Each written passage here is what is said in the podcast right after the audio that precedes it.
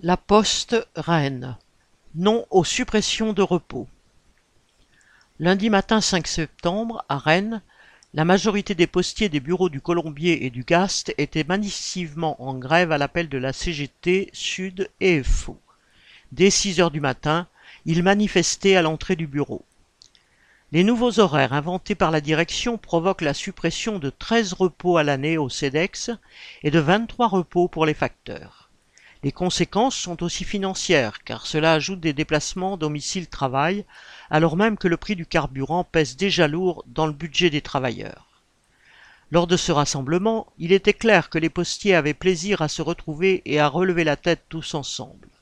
Les discussions entre grévistes portaient sur la nécessité de ne pas en rester là, et plusieurs d'entre eux envisagent déjà une suite à cette journée.